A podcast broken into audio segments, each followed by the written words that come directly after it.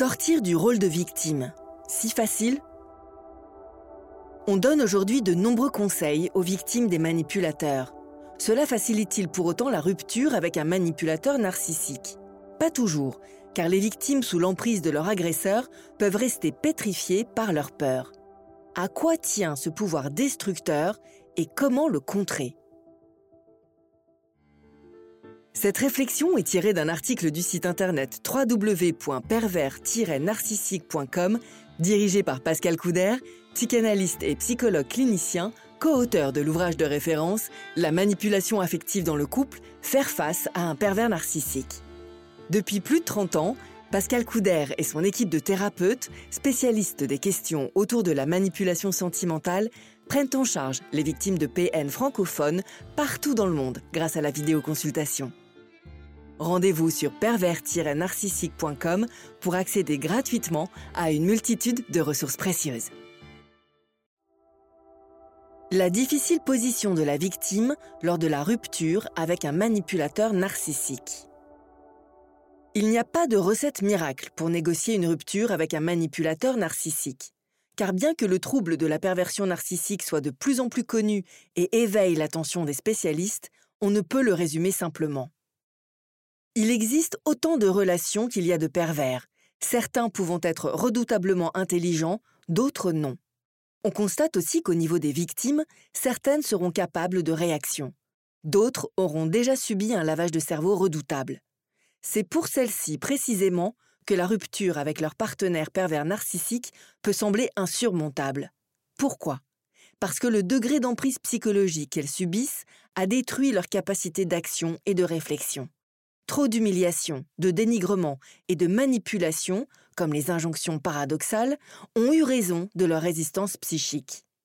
Elles sont en proie à un phénomène de dépersonnalisation qui les amène à penser comme leurs bourreaux, qu'elles ne valent rien.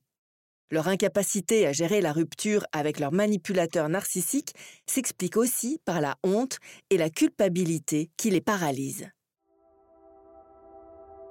Malheureusement, ce caractère pervers de la relation reste difficile à comprendre pour un entourage normal.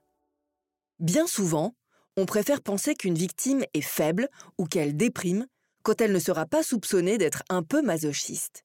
C'est oublier bien vite que cette victime était, avant sa rencontre avec ce partenaire malsain, une personne pleine de vie, de talent et de positivité. C'est oublier aussi que l'on peut tous être potentiellement victime d'un grand manipulateur à la faveur d'un événement fragilisant. Nul ne connaît réellement l'histoire de l'autre et il faudrait bien souvent s'abstenir de juger. L'impossible rupture avec un manipulateur narcissique.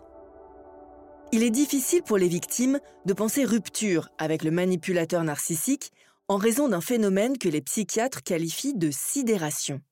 Il explique que malgré les sévices qu'elles subissent, la question de la rupture avec le pervers narcissique leur semble insurmontable. Elles la contournent souvent à l'aide des mêmes procédés.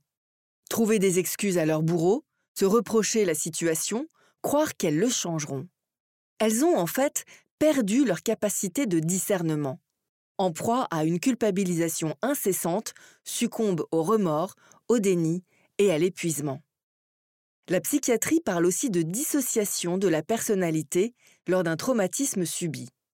Face à une douleur trop envahissante, la victime se fuirait en abandonnant une part d'elle-même au pervers. Triste mécanisme qui explique souvent qu'après une rupture avec un manipulateur narcissique, les victimes reviennent vers leur bourreau.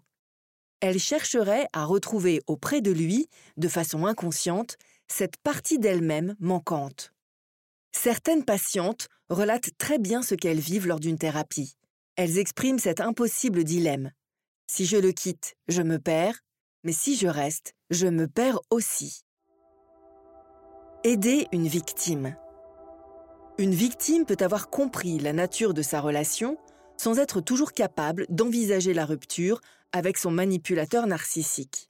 Malheureusement, elle n'est pas dans un état qui la rend capable d'entendre les conseils de l'entourage qui, inquiet ou agacé par sa soumission, la poussera vivement à réagir. Des propos qu'elle vit mal, car ils viennent conforter chez elle l'opinion du pervers. Ces mensonges l'ont consacrée comme une incapable aux yeux de tous. Il est conseillé donc de ne pas ajouter une souffrance à une autre chez ses victimes. Il faut rester disponible et à l'écoute de manière à ce qu'elles ressentent un regard empathique.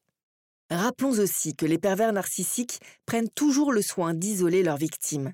Ceci explique parfois que certaines ne veulent plus parler, craignant de passer pour des menteuses ou des mythomanes, ce qui, de fait, peut arriver. Un point qui explique que pour elles, le plus important est d'être cru. Il faut imaginer, en effet, ce qu'est l'enfer de leur vie pour comprendre la difficulté d'une rupture avec un manipulateur narcissique. Une victime devient malgré elle paranoïaque, se sentant prisonnière d'un monde où elle a le sentiment que la vérité n'existe plus. Néanmoins, c'est en renouant avec l'entourage que son compagnon pervers a écarté qu'elle trouvera l'aide indispensable pour échapper à cette relation toxique. L'isolement est, en affect, son principal ennemi, car il facilite le travail de manipulation. Si l'entourage fait défaut, ou s'il semble trop difficile, dans un premier temps, de le solliciter, un thérapeute spécialisé est l'un des meilleurs secours. Il connaît en effet les mécanismes d'une emprise perverse et permet aux victimes de s'en libérer par la parole. Une véritable délivrance qui se fait à l'abri de tout jugement dans un cadre respectueux. N'hésitez pas à vous faire accompagner par des thérapeutes spécialistes de la question de la perversion narcissique.